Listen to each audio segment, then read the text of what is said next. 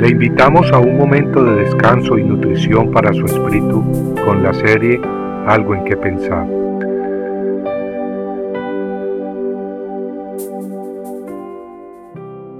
Y Jehová se enojó con Salomón porque su corazón se había apartado de Jehová, Dios de Israel, que se le había aparecido dos veces y le había ordenado en cuanto a esto, que no siguiera a otros dioses.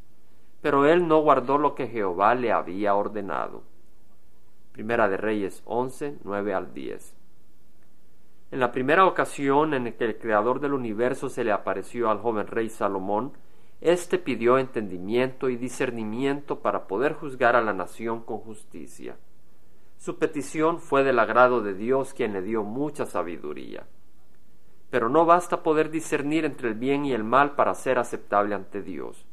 Claro, debemos buscar la palabra de Dios, pero allí no se acaba todo también necesitamos recibirla con temor santo. Eso quiere decir que entendemos que no podemos despreciarla sin sufrir consecuencias serias. En la carta de Santiago 2.22, el Espíritu Santo nos exhorta diciendo, Sed hacedores de la palabra y no solamente oidores que se engañan a sí mismos. No reconocer el poder de la palabra de Dios para salvarnos o para condenarnos o como luz indispensable para nuestro camino es ser muy necio. De hecho, Salomón escribió en Proverbios 1.7 que el temor de Jehová es el principio de la sabiduría. Los necios desprecian la sabiduría y la instrucción. Pero hasta Salomón mismo despreció la instrucción de Dios.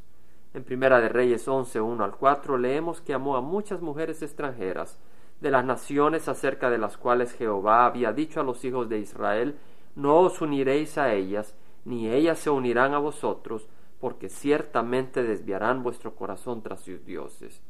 Pero Salomón se apegó a ellas con amor.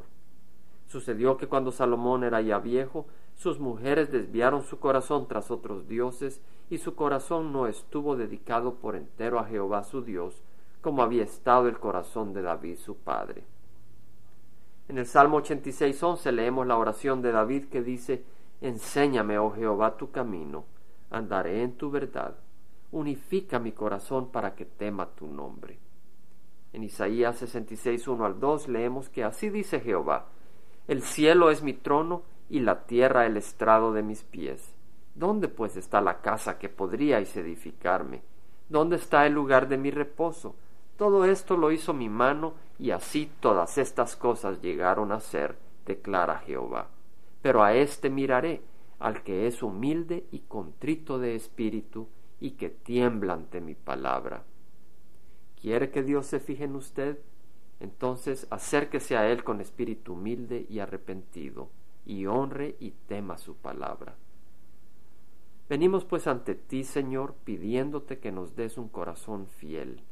Al igual que David, te pedimos que unifiques nuestro corazón para que temamos tu nombre y para que honremos y obedezcamos tu palabra. No permita, Señor, que olvidemos que tu palabra no es palabra de hombres, sino la palabra del gran Creador del universo. Palabra poderosa que condenará eternamente a muchos que hoy la desprecian. Palabra poderosa que da vida eterna a quienes la reciben con temor y gozo. Te lo pedimos en nombre de nuestro Señor Jesucristo. Amén. Compartiendo algo en que pensar, estuvo con ustedes Jaime Simán. Si usted desea bajar esta meditación, lo puede hacer visitando la página web del Verbo para Latinoamérica en www.elvela.com. Y el Vela se deletrea E L B de verdad E L A, donde también encontrará otros materiales de edificación para su vida.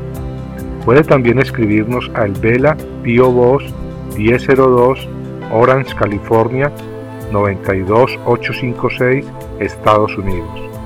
Dios le bendiga.